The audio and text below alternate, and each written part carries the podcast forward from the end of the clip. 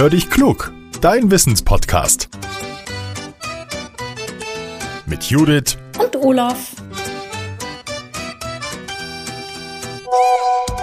Ah, eine Sprachnachricht von Judith. Na, mal hören, was er will.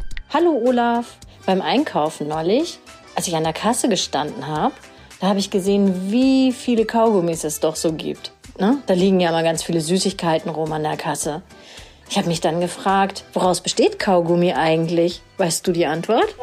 Hallo liebe Judith, ich persönlich bin ja gar nicht so der größte Kaugummi-Fan. Ich habe im Auto eine Packung, aber auch schon sehr lange. Ganz selten nehme ich mir da mal einen Kaugummi raus. Andere Erwachsene und ganz viele Kinder mögen Kaugummi ja aber ganz gerne. Wenn sie im Supermarkt sind oder im Kiosk was kaufen, dann nehmen sie sich meine Packung mit. Und Forscher haben herausgefunden, dass die Menschen früher schon gerne auf was herumgekaut haben. In der Steinzeit nutzten die Menschen dafür Birkenharz. Dann Römer und Griechen, die mochten das Harz des Pistazienbaumes. Und auch die Indianer kauten ganz gerne. Dafür haben sie dann den Saft eines Baumes verwendet, um Chickel herzustellen, ein gummiartiger Stoff. Ja, und wir, bei uns werden jedes Jahr hunderttausende Tonnen Kaugummi produziert und in alle Länder der Welt geliefert. Kaugummi ist also beliebt. Aber woraus besteht er jetzt? Fachleute sagen, Kaugummi muss so gemacht sein, dass er lange schmeckt und sich im Mund nicht auflöst. Selbst wenn wir stundenlang kauen, darf er nicht kleiner werden und verschwinden.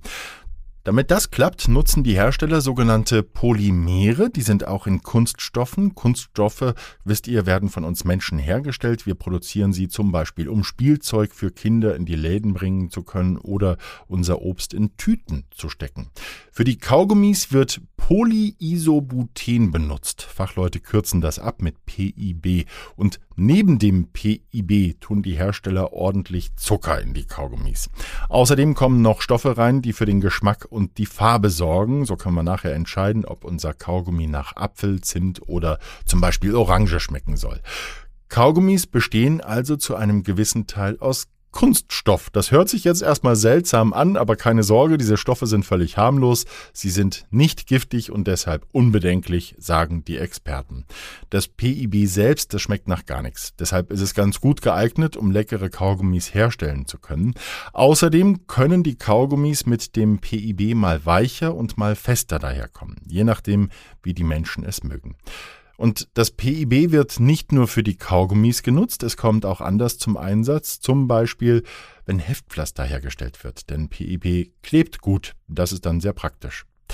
So, liebe Judith, jetzt weißt du, woraus Kaugummis bestehen und wir alle anderen auch. Wir sind wieder ein bisschen klüger. Liebe Hörerinnen und Hörer, habt ihr auch so eine Wissensfrage für uns? Dann schreibt uns. Wir freuen uns sehr über Post von euch. Oder schickt uns eine Sprachmemo. Beides einfach an hallo at podcast-factory.de. Empfehlt uns bitte auch weiter, beziehungsweise lasst ein Abo für uns da, dann verpasst ihr keine Folge mehr. Jetzt sage ich Tschüss und bis zum nächsten Mal.